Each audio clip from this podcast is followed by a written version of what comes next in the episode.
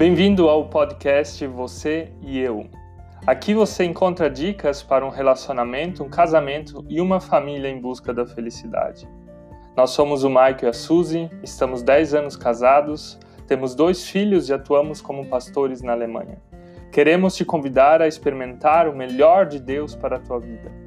Nos acompanhe também em outras redes sociais como Facebook, YouTube ou Instagram.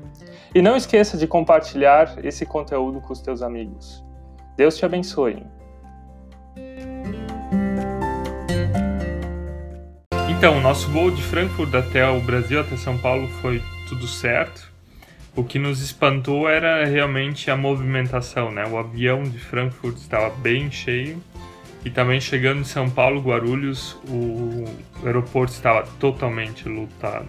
O que nos vem à mente ainda é a muvuca dos brasileiros na, na hora de despachar as malas, né? Quem tinha conexão dentro do Brasil. A gente se sentiu em casa de novo, né? Quando o pessoal se mete a boca e tal.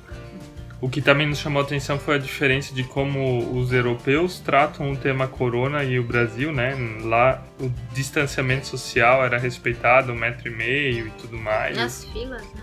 As filas, o aeroporto mesmo de Frankfurt tinha todas as lojas praticamente fechadas. E em São Paulo não, né? E todas as lojas, tudo aberto, as pessoas encostadas umas nas outras também dá para perceber por que, o tema no Brasil ele é mais forte, né? Ou por que, que o, o vírus se alastrou muito mais do que lá. E o piloto, na hora de dizer para nós é, bem-vindos a bordo e blá blá blá, ele nos então disse que o ar do avião é trocado de 3 em 3 minutos. Com isso, todas as bactérias então eram eliminadas. Eu me perguntei, mas o corona é um vírus? Saímos de, da Alemanha com 6 graus, sendo que as duas últimas semanas tinha nevado.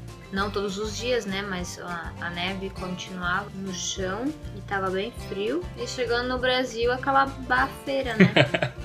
34 graus, né? Na verdade, temos o inverno europeu e entramos no verão brasileiro. Mas deu tudo certo, chegamos em Santa Catarina, os nossos pais nos buscaram, Talvez você diga que é loucura viajar para o Brasil agora no meio da pandemia e ainda de avião com crianças e tudo mais. Grávida. É, nós também pensamos muito se iríamos fazer isso, nós achamos super importante usar a máscara, o distanciamento social e todas essas regras. Mas por outro lado, nós também não queremos ser liderados pelo medo. O medo ele não pode liderar o ser humano. Porque quando o medo lidera o ser humano, não é mais Deus que está liderando, né? Uma coisa que me chamou a atenção é que o coronavírus ele juntou cinco medos cinco medos que o ser humano tem em comum. O medo da morte, né? O medo da morte todo mundo tem. O coronavírus ele traz a morte muito mais do que qualquer outro vírus, isso é cientificamente comprovado. Ele trouxe também o medo da doença, pessoas têm medo de ficar doentes, por isso toda, todas as regras que existem. A gente percebe na Europa que essas regras elas são muito mais fortes o medo da miséria, o medo de ser pobre, né? Muitas pessoas são afetadas financeiramente pelo coronavírus, nós também fomos afetados financeiramente. E no Brasil eu acho que muito mais forte do que em países europeus, mas ele traz traz a pobreza, traz a miséria e o medo. Amor. Não existe medo.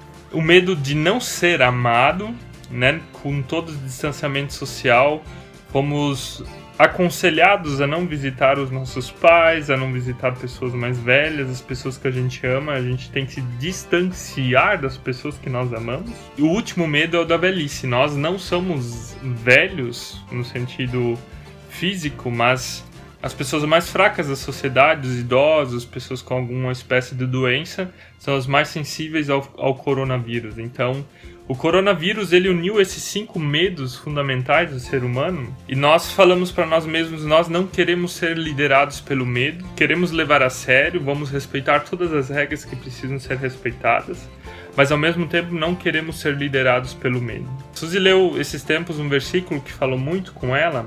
1 Timóteos 1, 7. Deus não nos deu o espírito da covardia, mas do amor, da, do poder e do discernimento. Besonnenheit. Ou seja, Deus não nos deu o espírito da covardia, do medo, pode ser traduzido também, mas ele colocou dentro de nós um outro Espírito Santo, né? O Espírito Santo ele enfrenta coisas. Não queremos dizer para você para não levar a sério a pandemia, leve a sério, respeite as regras, Mas enfrente os seus medos. Enfrente os seus medos porque Deus vive em você. Porque Deus está com você.